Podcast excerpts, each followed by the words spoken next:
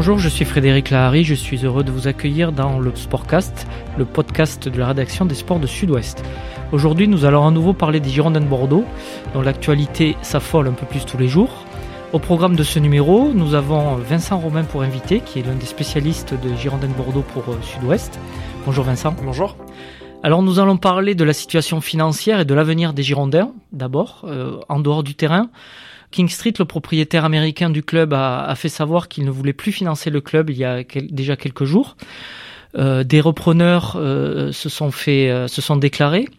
Quelle est la situation Qui est intéressé donc il y a trois repreneurs qui se sont publiquement déclarés. D'abord Pascal Rigaud, dont on avait parlé dans Sud-Ouest dès le mois de novembre dernier, euh, qui, qui, voulait intégrer le capital du club il y a un an déjà. Euh, donc maintenant que le club est sous la protection du tribunal de commerce, évidemment, ça l'intéresse d'autant plus. Donc Pascal Rigaud, il a 60 ans, c'est un homme d'affaires d'origine euh, bordelaise, qui a grandi dans le, dans le sud Gironde, qui a fait fortune aux États-Unis puis en France avec des chaînes de boulangerie. Alors son projet, lui, c'est de euh, investir rapidement dans le sportif, c'est euh, replacer le centre de formation au cœur de la région. Et puis euh, c'est un peu ça l'originalité, c'est construire des passerelles entre la France et les États-Unis, à la fois pour développer le foot féminin, pour proposer des, des, formations universitaires aux jeunes et aux joueurs professionnels, et puis également pour favoriser la recherche scientifique, puisque là-bas les laboratoires ont énormément de, de moyens, en tout cas beaucoup plus qu'en France. Et puis il a aussi, lui c'est un peu son dada entre guillemets, c'est il a beaucoup d'idées autour du stade et de son exploitation, puisqu'on sait que c'est des problèmes aujourd'hui, pas le, principal problème, mais un des gros problèmes euh, au Girondins. Et après, euh, concernant ses moyens, euh, alors il a constitué des, ce qu'il appelle des packs d'investisseurs, à la fois locaux et américains, pour un augmente, avoir un tour de table le plus gros possible, et deux minimiser les risques individuels à chaque fois, puisqu'on sait que l'économie du foot est pas est pas très certaine en ce moment. Il a toujours l'appui d'un milliardaire américain qui a déjà investi dans des franchises sportives euh, dans son pays, mais par contre, il assure qu'il ne travaillera pas avec des fonds d'investissement ou des fonds de pension ou des private equity comme on dit, euh, puisque là évidemment on a vu qu'avec King Street euh, ça s'était vraiment pas bien passé. D'autres candidats sont déclarés. Il y a Bruno Fievé aussi, qui s'est déclaré il y a quelques mois aussi déjà. Oui, voilà. Alors Bruno Fievé, il s'exprime beaucoup. Euh, certains diront que c'est pas forcément bon signe, mais en tout cas, il est complètement transparent sur ses intentions. Il avait dit qu'il ne souhaitait plus, enfin, qu'il n'était plus candidat au rachat parce que King Street n'avait pas donné suite. Euh, là encore, euh, l'évolution de la situation au Girondin l'a fait euh, revenir dans le jeu. Bruno Fievé, il a 51 ans, c'est un entrepreneur qui est originaire d'Amiens. Il est installé en Suisse, mais il est supporter des Girondins depuis qu'il est tout petit. Il a même été ambassadeur du club. Lui, son projet, c'est, bah après c'est un peu toujours la même chose, mais là c'est développer le centre de formation, c'est installer une cellule de performance de très haut niveau et une grosse cellule de recrutement. Lui il dit qu'il a déjà constitué cette cellule et qu'il a plus qu'à la mettre en place. Et euh, son idée, euh, pour parler euh, sportif directement, c'est d'imposer un style de jeu depuis les plus petites catégories à l'école de foot jusqu'au professionnel. Alors toute proportion gardée, c'est un peu comme ce qu'avait fait le, le, Barça. avec un 4-3-3, voilà. Alors lui, il avait formulé, en tout cas c'est ce qu'il affirme, une offre de 70 millions d'euros à King Street l'an dernier, donc il n'avait pas, qui n'avait pas reçu d'offre favorable. Évidemment, depuis le, les droits télé se sont effondrés avec Mediapro, donc il dit que cette offre ne tient plus aujourd'hui, surtout que bah, les dettes sont assez considérables. Euh, mais il a rassemblé euh, des fonds d'investissement, euh, bien plus petits que GACP et King Street, hein, mais des fonds d'investissement, des fonds privés suisses, des locaux aussi. Et puis il a annoncé euh, sur les réseaux sociaux ces derniers jours qu'il avait créé un, le club scapulaire qui rassemble une grosse cinquantaine d'entrepreneurs pour l'instant dans la région pour s'associer à son projet et le, et le financer. Donc ce sont deux modèles similaires, c'est-à-dire qu'il n'y a pas un milliardaire qui met l'argent sur la table, ce sont des hommes d'affaires, des entrepreneurs qui euh, construisent un réseau autour d'eux, et qui un réseau local. Exactement. En fait, le, alors c'est c'est un peu quand on discute avec des gens qui connaissent le milieu du foot, certains sont un peu dubitatifs parce qu'ils disent euh, un club de foot ça coûte tellement cher euh, surtout en Ligue 1 en ce moment avec les, d'énormes déficits, avec des droits télé dont on ne sait pas trop à combien ils seront euh, les saisons qui viennent. Euh, un entrepreneur local, même s'il arrive à faire un joli tour de table, n'aura ça, ça va être très compliqué d'avoir les moyens nécessaires pour racheter et surtout bah, lancer la machine dans un club de foot et le maintenir à un bon niveau financier. Il y en a qui disent que seuls les gros fonds d'investissement peuvent euh, peuvent assumer de telles dépenses. En l'occurrence, là le projet de Pascal Rigaud et de Bruno Fievé, c'est de rassembler autant de monde que possible justement pour euh, pour faire un, gros tour de table. Bruno Fievé, il faut voir s'il arrivera effectivement à à avoir suffisamment de fonds. Pascal Rigaud, on a l'impression qu'il est plus avancé avec son réseau à la fois en France, enfin en tout cas dans la région bordelaise et aux États-Unis. Il a quand même l'air d'avoir plus de, de portes ouvertes devant lui et donc de fonds à mobiliser. Il y a eu un événement euh, assez étonnant et assez important, c'est euh, la lettre euh, de François Pinault, qui est un des, milliardaires français, un des, grands entrepreneurs français, qui est propriétaire du Stade Rennais et qui s'est engagé ou qui a, suscité un élan, essayé de susciter un élan dans le monde du vin, le monde viticole, pour soutenir les, les Girondins de Bordeaux. Comment vous décryptez ça d'abord et est-ce que ça a été entendu? Alors, c'est vrai que c'est un peu surpris. Personne s'y attendait vraiment à cette lettre de François Pinault, d'autant que, comme vous le disiez, il est, euh, aujourd'hui propriétaire de Rennes. Donc, on se demande pourquoi, euh, pourquoi ça l'intéresse comme ça d'un seul coup le sort des Girondins. Alors, certains diront euh, qu'il y a une histoire un peu de rivalité avec Bernard Arnault aussi, qui est propriétaire de grands vignobles dans le Bordelais, et que du coup, ça, ça permet de jeter une petite pierre dans le jardin de Bernard Arnault. Genre, regarde, moi, je m'occupe déjà du Stade Rennais. Pourquoi toi, tu t'impliques pas un peu aux Girondins? Euh, après, il y a, y a, aussi euh, ce qui est connu dans le monde des affaires, c'est que François Pinault, c'est quelqu'un de, de, on va dire, patriote, mhm. et qui, euh, qui voilà, est attaché à ce que le, bah, en France, ça, ça fonctionne autant que possible. En tout cas, il considère que les Girondins, ça fait partie du patrimoine du foot français, et on, on peut aussi penser qu'il est désintéressé quand il lance cet appel. Après, est-ce qu'il a été suivi? On sait que Pascal Rigaud a fait un peu la tournée, euh, si on peut dire, des, des, des grands, des grands viticulteurs. quand il est depuis qu'il est revenu en France il y a quelques semaines. En fait, ce qui est sûr, c'est que les très grands crus, ils n'ont pas grand intérêt à, à s'allier comme ça à un projet parce que euh, bah déjà, ils ont peut-être d'autres choses à faire en ce moment avec la crise. Et puis, euh, ils n'ont pas vraiment besoin de ça en termes d'image parce que leur leur marque est déjà faite, leur réputation également. Qu'est-ce qu'ils ont qu'est-ce qu'ils auraient vraiment à gagner à, à s'intéresser, à s'impliquer dans un club de foot, euh, sachant que euh, le foot n'a pas forcément très bonne réputation ou très bonne presse ces dernières années. Et puis qu'il y a, il y a la loi E20 aussi qui limite la, les possibilités pour les pour les marques d'alcool de, de s'afficher aussi. Oui, voilà, on peut pas s'afficher sur un maillot, on peut pas s'afficher sur les euh, sur les grands panneaux de pub au stade. Donc en gros, c'est des loges, c'est des des, des endroits, des espaces VIP dans le stade. Euh, après, pour communiquer autour de ça, c'est évidemment plus compliqué. Et puis, il faut ajouter à ça aussi que les, le monde du vin ces dernières années, c'est aussi pas mal, enfin, c'est plutôt intéressé à l'UBB en rugby parce que le club était en vraie progression. Vous parlez d'un troisième repreneur affiché, enfin qui a été euh, du moins révélé euh, par Sud-Ouest. De qui s'agit-il? Alors il s'agit de Ravi Truchot, qui est, euh, qui est un homme d'affaires franco-américain de 48 ans.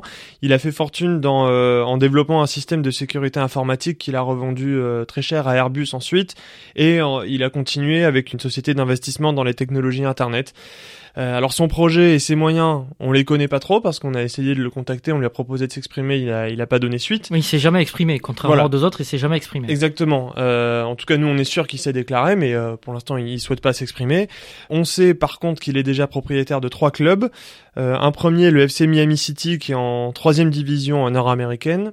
Evian Tonon Gaillard, hein, qui maintenant implique aussi Genève en National 3 en France, et euh, le FC Mandel en troisième division belge. Et puis l'an dernier, il avait également essayé de racheter Châteauroux en Ligue 2, mais il avait été devancé par, des, par un prince saoudien. Ces moyens, on, la, on les connaît pas parce qu'on ne connaît pas sa fortune personnelle. On sait, parce qu'on a discuté avec des gens qui le connaissent un peu, qu'il est, euh, bah, qu'il est riche, évidemment. Après, euh, de là à racheter seul un club de foot euh, en première division, a priori, il y a quand même un, il y a quand même un grand pas. Et de toute façon, on voit à son, à son parcours qu'il est plutôt intéressé par des clubs des divisions inférieures parce que le, ticket d'entrée est bien moins, bien moins élevé. On a aussi entendu parler de Elie Simon, Qu'est-ce que, vous en pensez? C'est sérieux? Oui, alors Elie Simon, on en a entendu parler parce que c'est aussi lui qui voulait qu'on parle de lui. Alors son euh, Elie Simon, il a 61 ans, c'est un entrepreneur qui est originaire de Pau, qui a fait ses études ensuite à Bordeaux euh, et à Paris. Donc c'est quelqu'un qui est originaire de la région, qui est supporter également euh, des Girondins. Il allait au stade quand il était petit. Euh, il est installé en Suisse aujourd'hui et il est à la tête d'un groupe qui travaille et investit dans les technologies financières. Alors son projet il est assez flou. Quand on a discuté avec lui il y a à peu près deux semaines, euh, il était en train de finaliser le recrutement d'un conseiller sportif pour, pour piloter cet aspect-là. Euh, et lui dit vouloir euh, créer un cycle positif pour que le club ait de la valeur en 2025. Voilà. Bon, pour l'instant c'est euh, c'est vrai que c'est assez c'est assez flou. On ne sait pas exactement ce qu'il ce qu'il veut faire. Ce qui est assez original dans sa démarche, c'est les moyens financiers. Euh, et la manière avec laquelle il voudrait reprendre le club.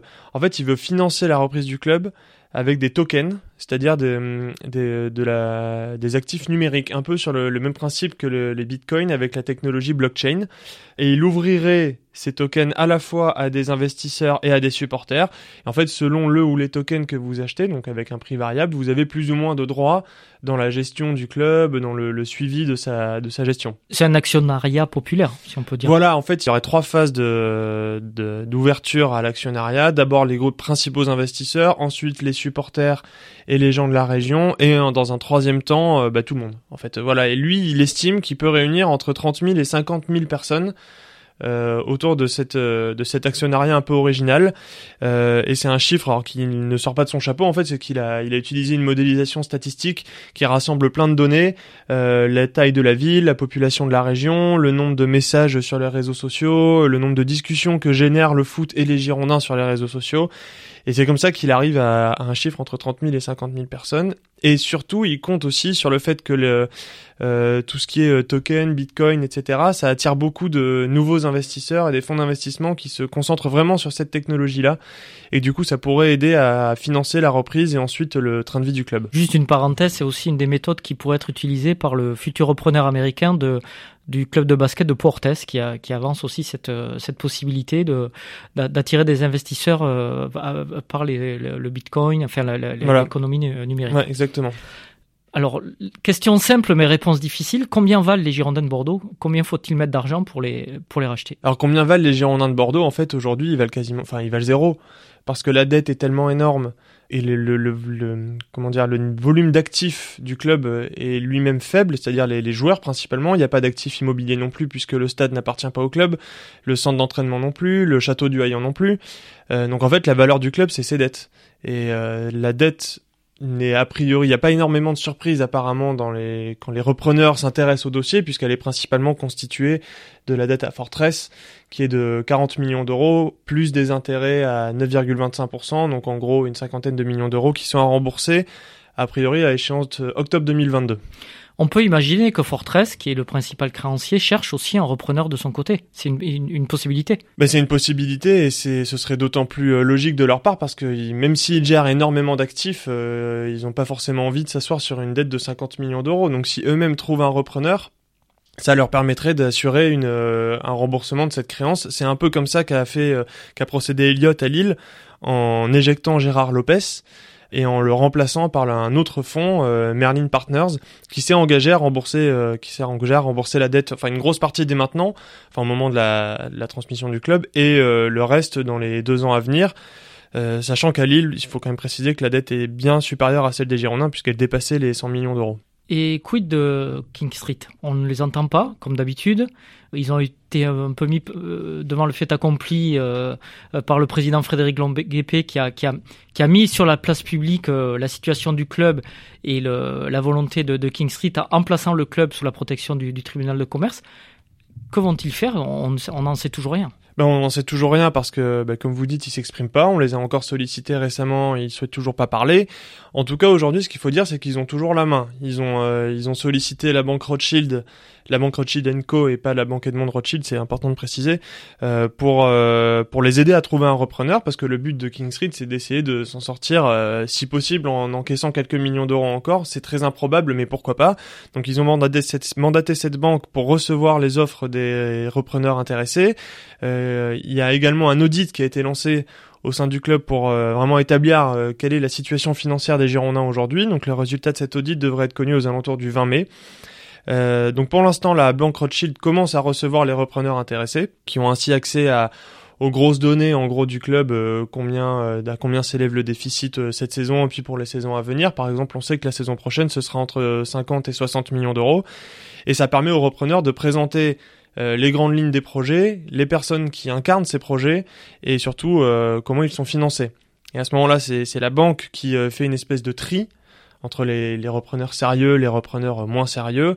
Et le 24 mai, c'est-à-dire le lendemain de la dernière journée de, de, championnat, si possible pour les Girondins s'ils ne jouent pas de barrage, euh, il y aura l'ouverture de ce qu'on appelle la data room, qui est en fait le l'ensemble des données financières du club. C'est-à-dire que ça permet de savoir exactement euh, à qui le club doit de l'argent, combien, combien il y a d'employés, les salaires, euh, les, les dettes. L'ouverture aux, aux, éventuels repreneurs, ça sera pas public. non, ce sera, pas public évidemment. Seuls les repreneurs retenus par et jugés crédibles par la banque Rothschild pourront avoir accès à cette data room. Ça leur permettra d'affiner leurs offres, de savoir exactement combien il, il faut mettre et combien ils peuvent mettre pour reprendre le club et assurer un train de vie ensuite.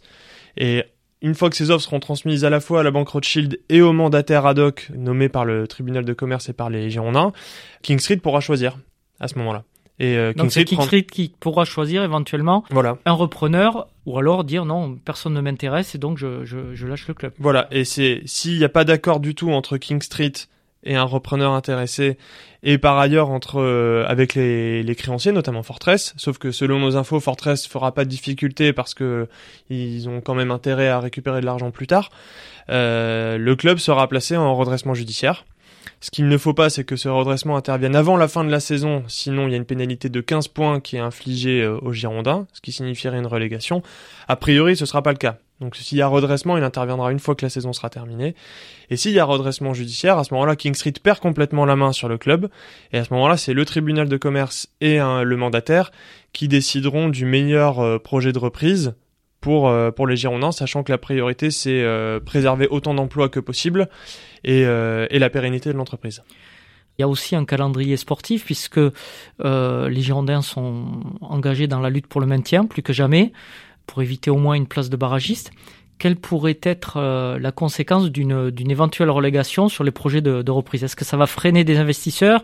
Est-ce que ça va en intéresser d'autres? Comment, comment vous voyez euh, ça? Bah, S'il y a une descente sportive, ce qu'évidemment personne ne souhaite euh, autour du club, le redressement judiciaire sera inévitable parce que en fait aucun repreneur sain d'esprit, on va dire, ne viendrait reprendre les Girondins avec les dettes euh, je veux dire dans la procédure actuelle hein, de protection du tribunal, avec les dettes, sachant que les revenus en Ligue 2 sont euh, bien inférieurs aux revenus de la Ligue 1. Donc ça veut dire qu'il y aura jamais d'accord, c'est impossible. Donc le club serait placé en redressement judiciaire.